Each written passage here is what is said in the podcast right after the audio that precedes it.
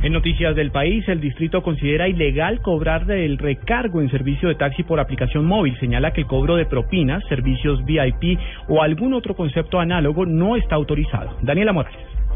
Buenas tardes. La secretaria de Movilidad, María Constanza García, resaltó la facilidad que han propinado las aplicaciones eh, para teléfonos celulares y otros implementos tecnológicos, como lo es el servicio de taxi. Sin embargo, aseguró que estas aplicaciones traen opciones como, por ejemplo, la propina para los conductores y que de esta forma el servicio sea más rápido y efectivo a la hora de llegar. Sin embargo, señaló que esto es total y absolutamente ilegal y que nada existe en el reglamento que se catalogue como propina. Señaló que hacer subasta o cobrar por el servicio es ilegal y los usuarios no deben prestarse para esto, sino por lo contrario denunciar ante la Secretaría de Movilidad e incluso la Policía de Tránsito en cabeza del coronel Manuel Silva.